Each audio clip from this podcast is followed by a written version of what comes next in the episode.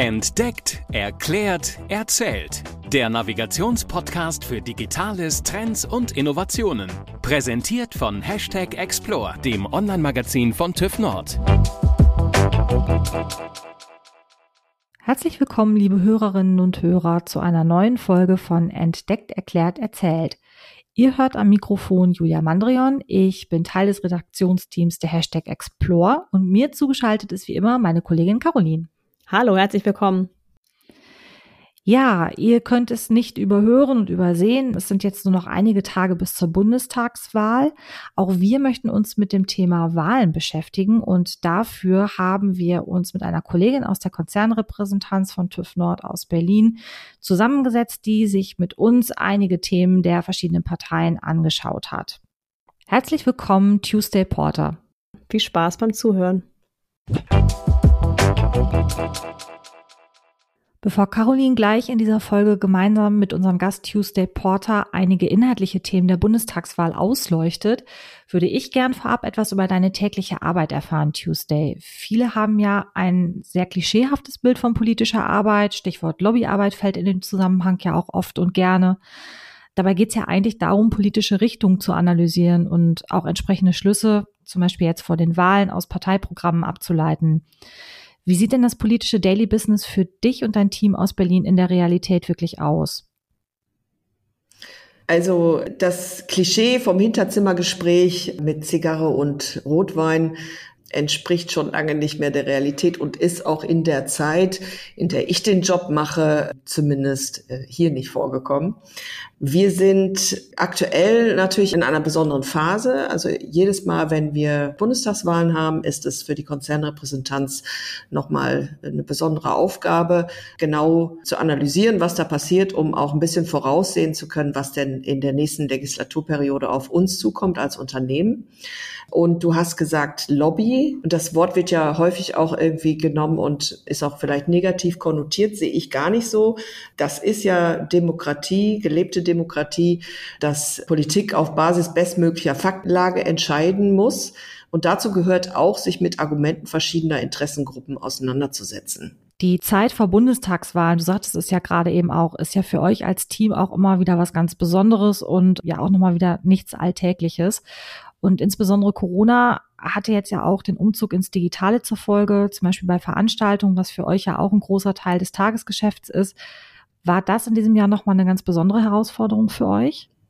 Ja, das war mit Sicherheit eine Herausforderung, denn unsere Arbeit ist ja nicht nur die Fakten zu studieren und zu lesen, sondern die Analyse besteht ja oftmals auch aus Informationen, die man informell bekommt. Und die bekommt man nämlich häufig am Rande von Veranstaltungen. Da geht es auch darum, Stimmungen rechtzeitig zu erkennen. Und äh, das ist für uns immer sehr wichtig. Das ist natürlich in der Pandemiezeit am Anfang komplett weggefallen. Das war eine kurze Zeit der Umstellung, ging aber eigentlich sehr schnell, so dass nach wie vor äh, Informationen geflossen sind, aber in einer anderen Qualität, weil natürlich spricht man in einer Videokonferenz anders, als man das am Rande einer Veranstaltung unter vier Augen vielleicht macht.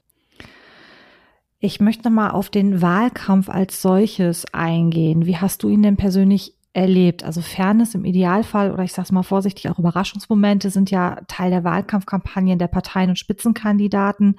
Was ist so dein Eindruck in diesem Wahlkampf in diesem Jahr? Wie ging es dazu? Ja, das ist ja der erste Wahlkampf der Post-Merkel-Ära. Und es ist offen wie lange nicht mehr es haben immer noch kurz vor der Wahl drei Parteien die Chance, ins Kanzleramt einzuziehen. Die Favoritenrolle hat sich dabei immer wieder verschoben. Anfang des Jahres war die gängige Meinung, also wenn ich hier aus der, aus der Berliner Bubble berichte, dass die Union den nächsten Kanzler stellen würde, wahrscheinlich in einer schwarz-grünen Koalition. Nachdem die Grünen im April Annalena Baerbock als Kanzlerkandidatin nominiert haben, folgte so ein Umfrage hoch da haben viele Baerbock als erste grüne Kanzlerin gesehen. Jetzt aktuell ist Olaf Scholz nach vorne gezogen und eine SPD-geführte Regierung, an die Anfang des Jahres niemand gedacht hat oder nicht realistisch erwartet hat, ist jetzt tatsächlich eine, eine sehr realistische Option. Und was meinst du, Tuesday? Wie sieht's denn aus? Ist der Wahlkampf wirklich fair zugegangen? Sind die Kandidaten wirklich gut miteinander umgegangen oder haben wir wirklich viel schmutzige Wäsche gesehen im Gegensatz zu den letzten Jahren? Also ich glaube, dass die Kandidaten selber gut miteinander umgegangen sind. Wie die Parteien jeweils miteinander umgegangen sind, ist eine andere Frage. Oftmals war der Wahlkampf geprägt von anderen Themen, also unionsinterner Zwist zwischen CDU und CSU, Plagiatsfälle, Unstimmigkeiten im Lebenslauf, Lacher an falscher Stelle. Und insgesamt ist es natürlich schon enttäuschend, dass wir bei dieser Wahl über zahlreiche hochbrisante Themen davon zuallererst über den Umgang mit dem Klimawandel entscheiden müssen und diese Themen im Wahlkampf insgesamt zu wenig thematisiert wurden. Wie ist denn deine Einschätzung? Glaubst du, dass auch dieses ganze Thema soziale Medien in diesem Wahlkampf nochmal eine andere Rolle gespielt haben? Wir sehen das ja aus anderen Ländern, dass auch Meinungen, die zum Beispiel über Social Media kommen, auch immer wichtiger sind in Wahlkämpfen oder auch eine immer größere Rolle spielen. Ja, das kann man natürlich jetzt schwer einschätzen, man kann es sich vielleicht vorstellen. Es gibt dazu auch einige Berichte, die ich mir angesehen habe, wo ich auch empfehlen kann. ARD beispielsweise hat da auch was zum Thema Desinformation erst kürzlich gebracht, sicherlich noch in der Mediathek verfügbar, wo man dann sieht, wie über äh, Social Media Desinformation verbreitet werden. Da gab es auch Untersuchungen, wie die Parteien, die einzelnen Parteien davon betroffen waren, in welchem Ausmaß. Und das ist teilweise wirklich erschreckend.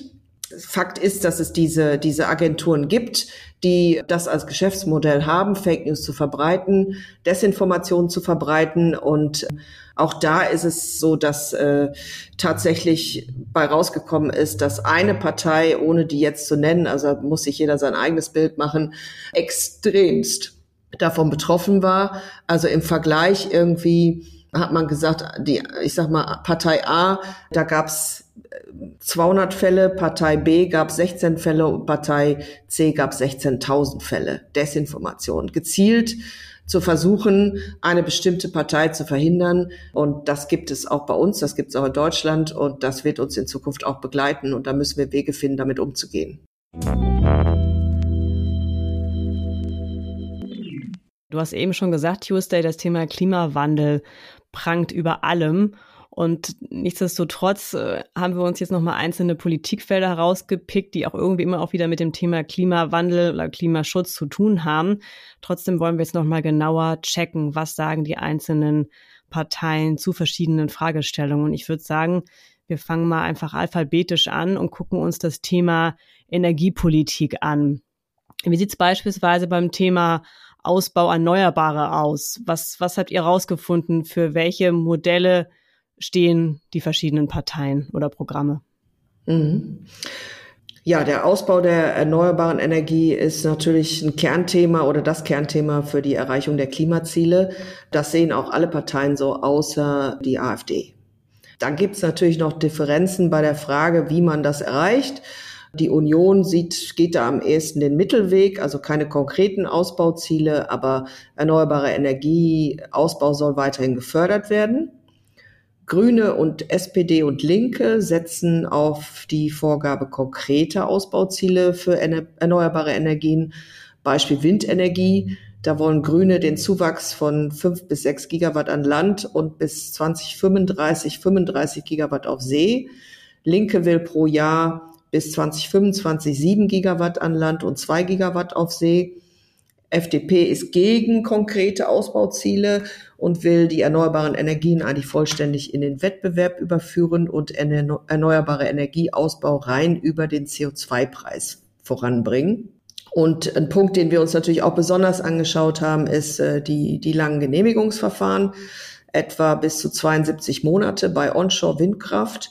Dazu haben wir auch gezielt nachgefragt und Antworten Union, FDP und Grüne wollen die Verfahren beschleunigen, etwa durch Bürokratieabbau, auch durch vereinfachte Verfahren und Digitalisierung.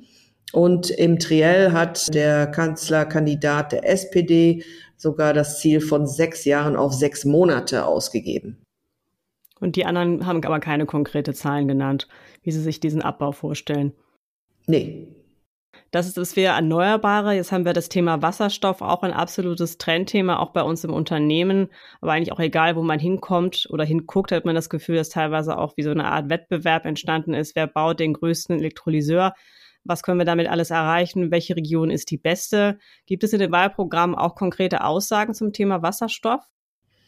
Ja, Wasserstoff ist natürlich das Hype-Thema der letzten Zeit gewesen. Die Parteien wollen fördern, aber die Programme sind hier weniger konkret als in anderen Bereichen. Äh, eine Ausnahme gibt es die AfD, die Wasserstoff als unsinnige Parallelinfrastruktur sieht und weiterhin auf Erdgas setzen möchte. Insgesamt soll Infrastruktur und Produktionsausbau gefördert werden, auch europaweit. Und allgemeine Zustimmung herrscht, dass Wasserstoff wichtig zum Erreichen der Klimaziele ist. Und das Ziel ist natürlich, dass Wasserstoff zu 100 Prozent grün, also aus erneuerbare Energien erzeugt werden soll. Über den Weg dahin gibt es unterschiedliche Ansichten.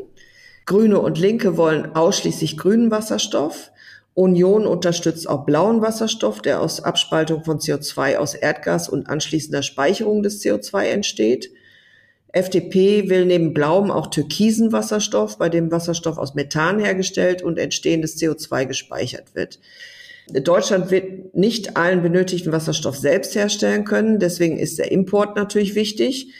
Die Grünen verweisen dabei explizit darauf, dass hier verbindliche Standards für Menschenrechte und Entwicklungsziele gelten müssen. Und da wird das, das wird natürlich ein Thema sein, da Import von Wasserstoff oft auch aus nicht demokratischen Staaten kommt. Jetzt wollen wir nochmal auf das Thema auch im Rahmen von Energiepolitik, Thema Gebäude gehen oder auch ähm, Gebäudetechnik. Habt ihr dazu noch konkrete Aussagen finden können?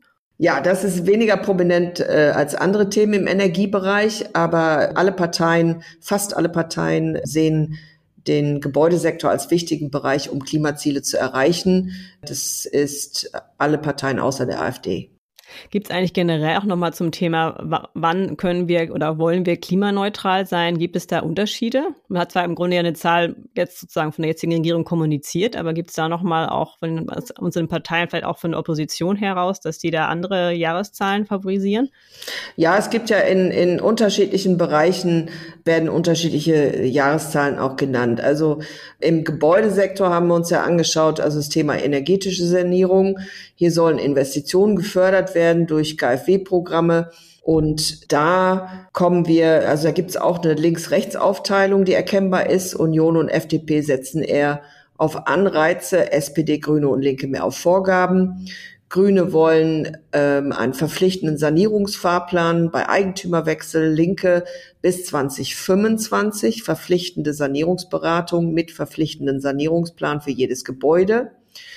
FDP und Linke wollen Gebäudeenergiechecks einführen. Die FDP von unabhängigen privaten Beratern, die Linke einen verpflichtenden Check von staatlichen Beratern. Und ein weiteres Thema ist natürlich erneuerbare Energien zum Heizen. Und da will die SPD beispielsweise bis 2030 fünf Millionen Wärmepumpen einbauen. Grüne wollen bis 2025 zwei Millionen Wärmepumpen und verbindlichen Einsatz von erneuerbaren Energien beim Heizungsaustausch. Okay, dann gehen wir mal einfach weiter einen Schritt zur künstlichen Intelligenz. Ich vermute, dass die meisten Parteien den Einsatz und die Nutzen künstlicher Intelligenz favorisieren. Eine Frage wird sicherlich sein, braucht es eine Regulierung und wenn ja, wie sollte diese Regulierung aussehen? Was haben eure Recherchen dazu ergeben? Diskriminierungsfreiheit ist den meisten Parteien wichtig. Die KI soll niemanden benachteiligen und soll keine Entscheidungen treffen, die gegen Grundrechte verstoßen. Also zum Beispiel bei Bewerbungen, ne? dass jemand dann. Zum Beispiel, genau. Oder bei Entscheidungen über Sozialleistungsansprüche oder Kreditwürdigkeit, ja. Bei der Frage, wie stark diese Diskriminierungsfreiheit reguliert werden soll, ist auch wieder eine Links-Rechts-Aufteilung erkennbar.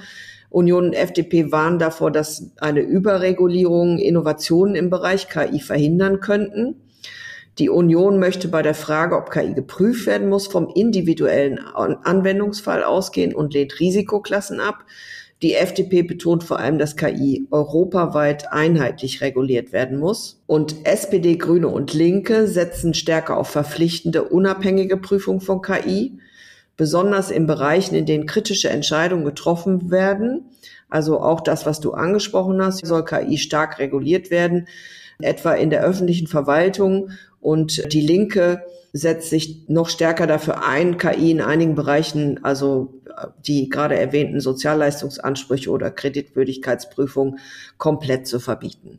Also im Grunde einig ist man sich schon weitestgehend, dass man der künstlichen Intelligenz nicht einfach freie Fahrt lassen kann, sondern schon in irgendeiner Art und Weise hm, eingreift. Ja, das kann man wohl so sagen. Gut, kommen wir zum Thema Mobilität. Auch ein großes Thema, gerade bei die IAA in München. Da ging es auch um die Mobilitätswende. Es waren fast mehr Fahrradhersteller und Fahrradfahrer am Start als klassische Automobilindustrie, hatte man das Gefühl. Ich vermute mal, dass das Thema E-Mobilität, vielleicht auch Schaffung von Anreizen und wie kann ich diese Mobilitätswende wirklich umsetzen, sich sicherlich auch einiges in dem Wahlprogramm finden lässt. Ja, alle Parteien außer AfD sehen Batteriemobilität als wichtigen Baustein der Verkehrswende. Also die AfD lehnt einfach die Bevorzugung von E-Mobilität ab. Und mehr batteriebetriebene Autos sollen auf die Straße und das Ladenetz soll ausgebaut werden. Das ist also ziemlich großer Konsens. Da geht es auch immer noch mal um das Thema nur Batteriemobilität oder weitere Antriebsarten. Linke und Grüne setzen klar auf Batterie. Beide wollen ab 2030 keine Verbrenner-Pkw mehr zulassen. Die Linke sieht keine Rolle für Wasserstoff und synthetische Kraftstoffe im Straßenverkehr. Grüne nur für Wasserstoff bei Lkw. Die Union will zusätzlich synthetische Kraftstoffe im Straßenverkehr generell und Wasserstoff im Schwerlastverkehr.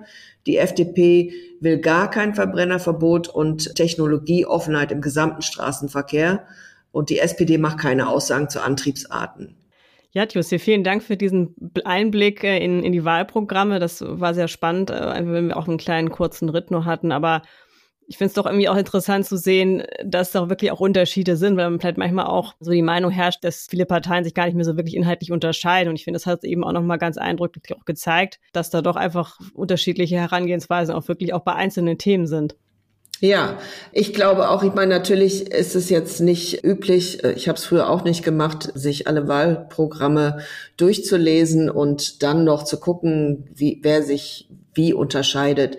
Es gibt ja genügend Tools, die man ja auch nutzen kann, um wo, wo das schon vorgefertigt ist. Also ob man jetzt äh, so ein Valomat die gibt's ja auf Bundesebene, Bundesebene, gibt's auch oft auf Landesebene, gibt es auch noch mal häufiger zu speziellen Themen. Bereichen. Also da kann man sich das auch anschauen. Und ich glaube, grundsätzlich muss jeder einfach für sich überlegen, welche Themen sind mir wichtig und dann schauen, welche Partei diese Themen am besten aufbereitet, präsentiert und wem ich eigentlich zutraue, dass er tatsächlich was umsetzt. Und am Ende darf man natürlich nicht vergessen, es ist immer eine Koalition. Das heißt, es ist immer ein Kompromiss und nicht das, was im Wahlprogramm steht, steht hinter im Koalitionsvertrag. Und dann muss man halt gucken, was davon am Ende umgesetzt wird. Heißt im Grunde, wenn wir das Thema Koalition nochmal aufgreifen, dass im Grunde auch viele Möglichkeiten möglich sind. Das heißt, äh, selbst wenn man sich jetzt die Wahlprogramme anschaut und jetzt denkt, die eine oder andere Konstellation wird sehr schwierig vorstellbar, das ist kein K.O.-Kriterium, oder? Nein, also da können wir auch gerne noch kurz drauf eingehen, wie das im Moment aussieht. Also aktuell ist alles noch offen. Ja, ähm, am wahrscheinlichsten sieht so aus, dass es ein Dreierbündnis sein könnte. Entweder die berühmte Jamaika-Koalition aus Union, Grünen und FDP, Ampel mit SPD, Grünen und FDP, eine rot-rot-grüne Koalition aus SPD, Grünen und Linke ist sicherlich herausfordernd, da die Linke außenpolitisch einige Positionen vertritt, wie beispielsweise die Ablehnung der NATO. Da haben sich ja SPD und Grüne klar von distanziert. Aber wer weiß, was dann, äh, wenn es darauf ankommt, noch möglich ist. Möglich ist auch immer noch als Notnagel vielleicht Union, SPD und FDP oder Union, SPD und Grünen.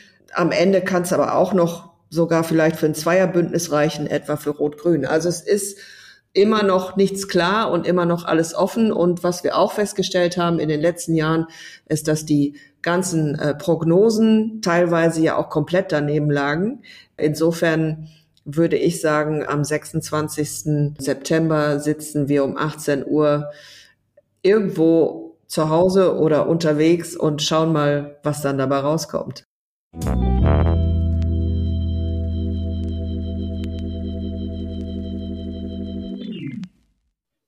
Ja, wir können gespannt sein. Tuesday, vielen Dank für dieses Gespräch. Zum Abschluss noch eine Frage, die wir immer haben und da hast du ganz, ganz viele Antwortmöglichkeiten, nämlich wie bist du zu erreichen, wenn man vielleicht im Vorhinein oder auch im Nachhinein nochmal mit dir ein bisschen quatschen möchte rund um die Bundestagswahl. Du bist ja auf allen Kanälen unterwegs, oder hast du einen Lieblingskanal, über den du kontaktiert werden möchtest? Ja, auf allen Kanälen unterwegs. Also Social Media mäßig. Also wenn es um Politik geht, dann natürlich bin ich auch über einen Twitter-Kanal erreichbar. Da haben wir ja auch für die Konzernrepräsentanz den TÜV Nord Politik-Kanal. Ich habe auch natürlich meinen eigenen Twitter-Kanal. Der macht gerade viel Spaß, den neuen Instagram-Kanal für die Konzernrepräsentanz, wo wir auch versucht haben, ein bisschen diese Wahlprüfsteine, unsere Fragen unterzubringen und auch zu erläutern, wie die Parteien stehen. Also wer da Spaß dran hat, kann uns da auch erreichen und auch mich. Und ansonsten bin ich ja bei LinkedIn. Ich bin aber auch per E-Mail, per Telefon erreichbar. Ich bin nur nicht auf WhatsApp. Das irritiert manche Leute, aber da bin ich nicht mehr erreichbar. ja, aber ich glaube, die anderen Kanäle die sollten reichen. Und ja, wir sind gespannt, was eigentlich am 26. tut, beziehungsweise auch was danach. Da wird es ja mit den Koalitionsverhandlungen meistens fast noch spannender, genau. wie es sich entwickelt. Und ich glaube, eine Sache, die man auf jeden Fall mitgeben muss jetzt auch, bitte geht wählen. Ich glaube, da können, könnt ihr beiden euch auch anschließen, dass wir das einfach nochmal sagen. Absolut. Bitte nutzen, dass man eine Stimme abgeben darf. Ne? So ist es. Ja, jede Stimme zählt und jede Stimme für die Demokratie zählt mehr. Eine letzte Frage von mir, Tuesday. Briefwahl oder gehst du persönlich zur Urne? Ich gehe persönlich. Sehr schön. Ich auch. Sehr gut. Ich auch. Ja, prima. danke dir. Sehr gerne. Ich danke euch. Liebe Hörerinnen und Hörer, vielen Dank für euer Interesse an dieser Folge. Wir würden uns riesig freuen, wenn ihr uns auch weiterempfiehlt und freuen uns auch immer über Bewertungen bei iTunes, dann auch gerne mit fünf Sternen.